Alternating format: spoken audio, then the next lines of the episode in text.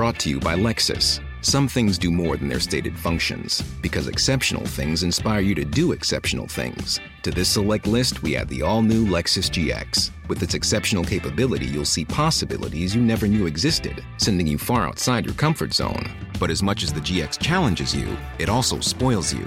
Its intuitive technology and luxurious features mean that wherever you go, you'll never go without.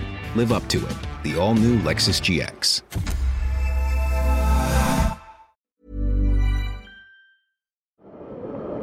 C'est le podcast montagne du Dauphiné libéré. Les interviews et les récits, les légendes de l'alpinisme, les champions de ski, le jour où tout a basculé, les grandes et les petites histoires, les exploits et les expéditions, mais aussi les drames, les sagas, les inventions et les pionniers. Voici Histoire d'en haut.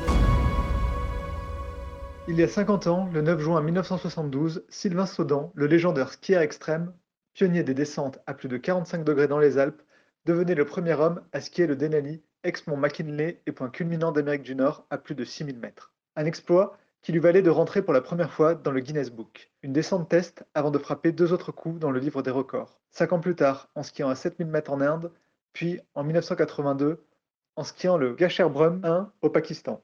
Aujourd'hui, à 86 ans, le Valaisan, installé à Chamonix, raconte son épopée exploratoire. Jamais un skieur n'avait alors glissé de si haut. Un reportage d'Antoine Chandelier.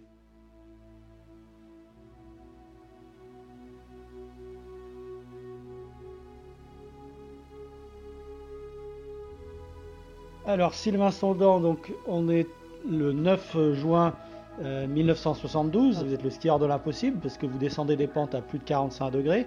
Sauf que là, vous franchissez une étape, euh, vous quittez les Alpes et vous allez dans, euh, dans les grandes montagnes à plus de 6000 mètres d'altitude, c'est ça? Je passe, oui, à l'échelle supérieure pour le risque d'une part, y compris sur plan physique aussi. Et puis je pouvais demander de renseignements à personne la réaction du skieur à ces altitudes. Vous, choisissez d'abord d'aller euh, en Amérique. Pourquoi le, le McKinley? Justement, parce que c'est une, montagne qui est très très froide. C'était un test, si vous voulez, dans tout le, sens du mot. Parce que mon, ambition, si vous voulez, c'était de descendre un jour à 8000 mètres. Tant et si bien que quand j'ai fait Liger, par exemple, quand la presse avait demandé qu'est-ce que c'est le prochain, euh, j'avais dans la tête le mont McKinley. Euh, mais je leur ai dit, l'objectif final, c'est d'essayer de descendre en premier 8000 à ski. Euh, la presse, ils ont pensé que j'étais un peu sous l'euphorie, ils l'ont jamais mentionné. Mais j'avais dit en même temps, il faudra passer par le 6000, le 7000 avant de faire le 8000. Et c'est exactement ce que j'ai fait. Mais eux ne l'ont pas relevé. Donc le McKinley, comme 6000, euh, c'était fantastique. Alors, qu'est-ce qui changeait par rapport à vos descentes dans les Alpes? On va les rappeler. Donc, déjà 1967, vous descendez le couloir Spencer euh, à l'aiguille de Blétière au sud de Chamonix, puis le couloir Wimper, les Grandes Joras, Leiger, le Marinelli, le plus grand couloir des Alpes au, euh, Mont-Rose. Oui, la, la, face la plus himalayenne de nos Alpes. Et là, donc, vous passez à l'échelon supérieur. Qu'est-ce qui change concrètement pour le descendeur que vous étiez? Tout d'abord, c'est une expédition et il faut monter, il faut organiser une expédition. Je ne peux, peux pas monter avec les, les, chaussures de ski. Donc, on a en plus d'une expédition normale un point mort qui sont les skis. Euh, ça qui change beaucoup. Et puis, euh, le, le, problème des chaussures, du reste, il y a, une photo là-dessus quand je chausse au sommet, quand j'essaye de, de chausser au sommet. Et la grande différence aussi, je suis conscient que les skis glissent à ces altitudes à la même vitesse sur, les, sur des pentes, à la même vitesse qu'ici. Le ski demande qu'une chose, c'est de descendre, c'est de, de s'en aller. Et nous savons, de par l'expérience des alpinistes, que tout est ralenti. Donc je sais que je vais me trouver avec ce problème, que penser c'est déjà au ralenti, exécuter le mouvement qu'on a pensé c'est encore du, du, ralenti, il ne faut pas qu'il y ait de décalage entre tout ça, entre l'action euh, pour la maîtrise du ski, pour pas se laisser emporter. Et oui, parce que c'est le manque d'oxygène qui fait que l'organisme euh, est plus lent à réagir. Voilà, et ça c'est connu de par le, les alpinistes, donc je le savais. Mais sur le skieur, on ne savait pas comment il allait réagir sur ses skis. Comme je dis, les skis, eux, demandent qu'à partir. Et entre vous et moi, une partie des accidents qui s'est arrivé à tous ces gens qui ont tenté des trucs et qui sont, malheureusement tués, c'est ce décalage. C'est ce décalage que tout d'un coup, c'est le ski qui commande et s'entraîne la chute. Ça, c'est clair et net. Comment ça s'est passé? Racontez-nous cette descente. Oui, ben alors, le, euh, si vous voulez, euh, j'ai eu, avant la descente en deux mots, deux fois le risque de ne pas pouvoir la faire. Une fois à un endroit que j'appelle Windy Corner, que son nom l'indique, et le- si on est pris dans le mauvais temps, deux ans auparavant, il y a eu huit morts à cet endroit-là. Donc nous, on a pu creuser, tout ça, on a été pris dans le mauvais temps, mais on avait pratiquement de- des tentes qui étaient foutues, nous avions de, de la marchandise qui était perdue, c'était un champ de ruines, et là, tout le monde voulait abandonner. À cause de la tempête? À cause de la tempête et qu'on n'avait plus assez de matériel pour continuer et plus assez de vivres pour continuer. Et moi, j'ai analysé la situation et de surcroît, j'avais une fille, Marie-Josée Valenceau, qui est celle qui est encore toujours avec moi aujourd'hui, mais qui était tout à fait débutante. Et elle est née en Algérie, euh, elle n'avait jamais fait de montagne, et je la connaissais depuis quelques mois, je l'avais embarquée avec nous. Alors, euh, ils étaient un peu, euh, surtout à cette époque, ils étaient encore plus machos qu'aujourd'hui. Donc j'avais déjà des petits problèmes avec l'équipe où j'avais trois professionnels, et pour les professionnels, il est clair que dans cet état-là, il fallait abandonner. Et, là, j'ai eu une petite discussion avec elle elle était d'accord de continuer. Moi, j'ai dit, bon, j'ai analysé la situation. J'ai dit, il nous faut encore deux jours ou trois jours pour arriver au pied de l'arête. Entre-temps, le beau temps peut venir. D'une part, ça peut s'améliorer. Bon, alors il faut essayer de voir ce qu'on a, si on arrive à couvrir un peu avec ça. C'est ce que j'ai fait. Et puis, je leur ai dit, ceux qui veulent redescendre, ils descendent. Ceux qui veulent me suivre, me suivent. Bon, euh, j'ai- pris ma corde, le truc, et ça a commencé, le, le, le, le- l'aspirangule italien qui me suit, il vient même dans ma corde. Bon, et on s'en va. Et finalement, avec une demi-heure de retard, trois quarts d'heure de retard, ils sont partis. Et puis, euh, trois jours plus tard, on arrivé au pied de l'arête, et là, étant donné qu'il manquait de, de, de, de vivre et tout ça, j'ai, y compris le Marie-Josée, j'ai décidé redescendre, et on est resté une, équipe tout à fait réduite. Effectivement, pas assez de, nourriture, ce que j'avais pensé, mais j'ai dit on fera le point au pied de l'arête. C'est pour ça que, que, que, que, j'ai dit nous, nous, nous, nous- partons de, de cet endroit de Windy Corner et puis on verra bien quand on est au pied de l'arête. C'est ce qui s'est fait, et on avait le beau temps, mais euh, froid, moins 35 tous les jours. Et hum, nous avions encore deux camps avant d'arriver sur le sommet, donc j'étais avec une équipe réduite. Et mais que mais, les, mais j'ai porté mes skis et mes chaussures pour m'économiser. Et arrivé sur le sommet, eh ben, il restait le problème de me changer. J'étais monté en alpiniste avec les vêtements et les chaussures d'alpiniste, les crampons. Et là, je redevenais, en quelques minutes, je redevenais un skieur. Et c'est pas très agréable de changer veste, pantalon, les actitudes sous ce froid. Et quand euh, je suis arrivé que je devais chausser les chaussures de ski, j'ai essayé de mettre le pied dedans. C'était exactement comme si j'essayais des chaussures qui étaient bien trop petites.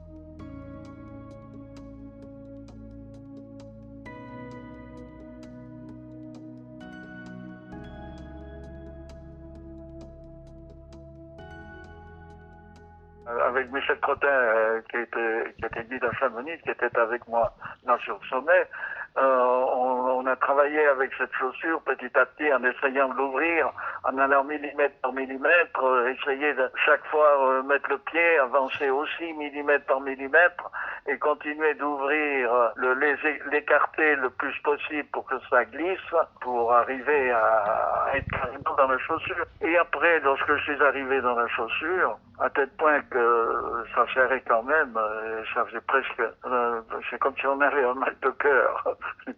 et, et, rester à fermer la chaussure. Je ne pouvais pas tenter la descente avec des chaussures ouvertes. Les crochets, c'était donc chaussures à boucle. C'était les premières chaussures en plastique, c'était des langes. Et, et là, ces crochets étaient blancs, donc c'est de la ferraille quand même, de l'acier. Il fallait pas les faire casser, parce qu'on pouvait pas les fermer la boucle normale avec avec les mains. Nous n'avions pas la force de le faire, et surtout il fallait aller progressivement. Donc c'est à l'aide du piolet qu'on est arrivé, et on est arrivé sans casser les boucles. Bon, et d'une fois que, que le champ, pour se changer, ça a bien duré plus d'une demi-heure, vous savez. Euh, donc Donc euh, là, au moment où j'étais chaussé, ben, l'espoir revient. Et il y a ce qu'il reste à faire, ce que j'appelle euh, le virage le plus difficile, la décision, qui est celle de faire le premier virage. Et puis surtout, pendant trois semaines, nous sommes montés, euh, en équipe, euh, même si là nous étions équipe restreinte. Eh bien, il faut, quitter tous ces amis qui sont là. En quelques minutes, je redeviens un skieur. Je dois oublier l'alpiniste que j'étais. Et, ce que j'appelle ce premier virage la minute de vérité.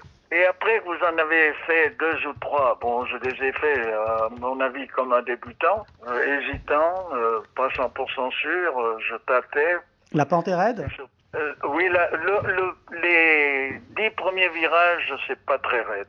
Mais après, tout de suite, après ça, ça vient tout de suite le 55 degrés, euh, euh, même au-delà, mais en tout cas du bon 55. Donc là, l'erreur est pas, est pas permise. Hein. Ah, L'erreur n'est pas permise. La preuve que les deux qui sont tombés sont tombés sur le sommet. Hein. Oui, parce qu'il y a deux autres personnes qui ont essayé, c'est ça après. Conseillés après moi, mais longtemps, 15 ans après moi. Et malheureusement, ils sont tous les deux tués. Et un, on n'a jamais, ils n'ont jamais retrouvé. Alors cette descente, elle est assez longue, elle est par rapport à celle que vous faites dans les Alpes? Oui, euh, donc elle part à 6280 et on descend à, à, à 5000. C'est quand même 1200 mètres de dénivelé. Vous le disiez, principal paramètre, c'était l'altitude hein, et la réaction. euh, euh, Oui, ça vous a demandé plus de concentration? Beaucoup plus de concentration. Puis surtout, ce que je dis, le, de pouvoir être maître de ses skis et non pas les laisser partir. Tout d'un coup, je m'excuse de la de, de, de, de la de l'expression. Tout d'un coup, les skis s'en vont et vous partez avec cul. Vous partez sur l'arrière et c'est fini. C'est la chute euh, à 100%. Si vous restez, vous devez rester maître de vos skis de telle façon que le ski est juste la prolongation du skieur, n'est pas une pièce rapportée au skieur.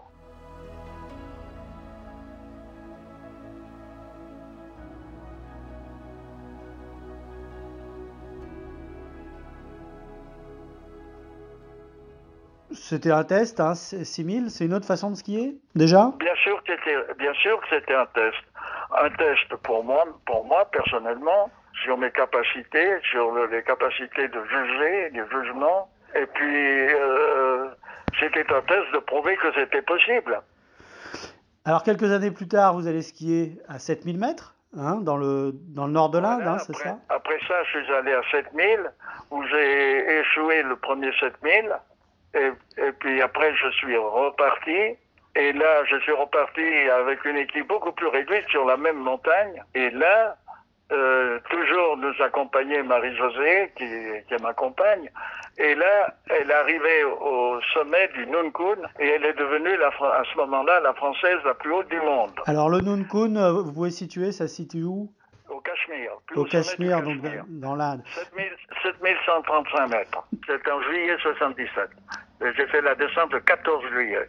Et puis après, il va y avoir euh, l'Aiden Peak, le Gesherbrum. Là, vous êtes le premier à skier à 8000.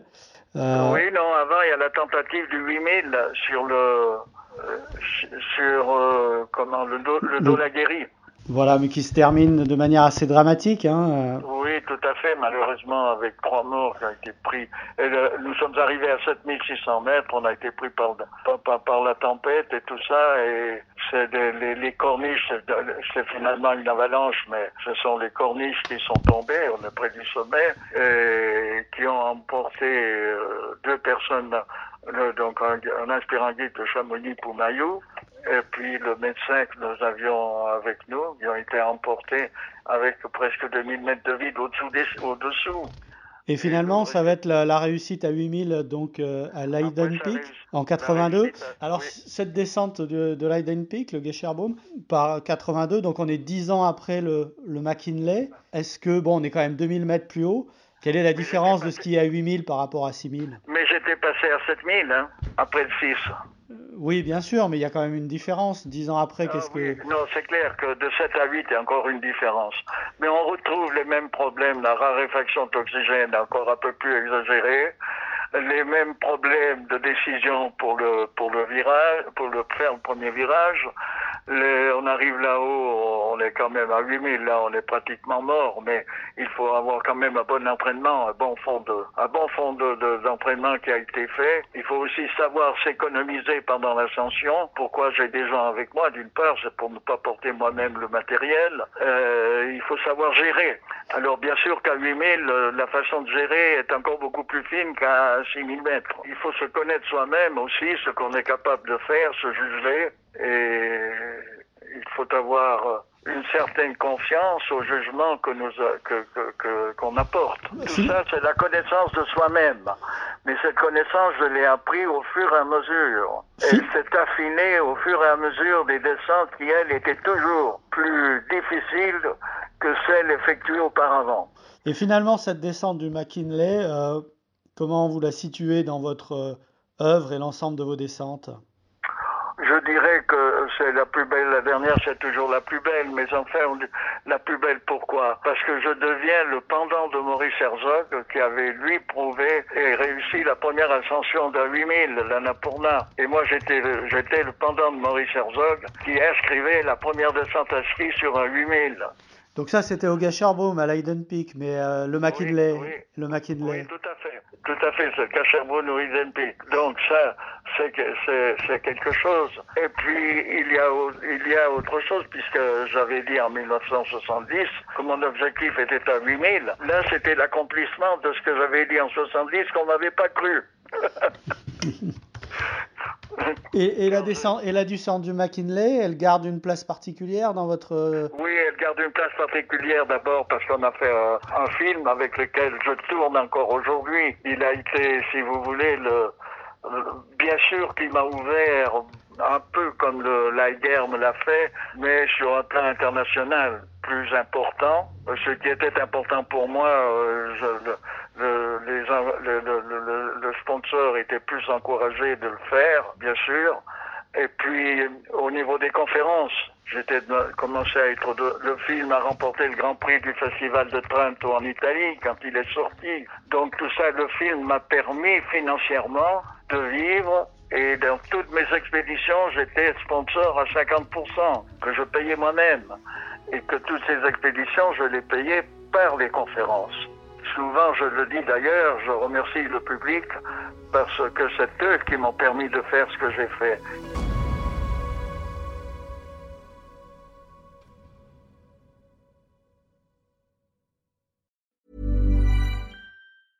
Brought to you by Lexus. Some things do more than their stated functions, because exceptional things inspire you to do exceptional things. To this select list, we add the all new Lexus GX. With its exceptional capability, you'll see possibilities you never knew existed, sending you far outside your comfort zone. But as much as the GX challenges you, it also spoils you. Its intuitive technology and luxurious features mean that wherever you go, you'll never go without.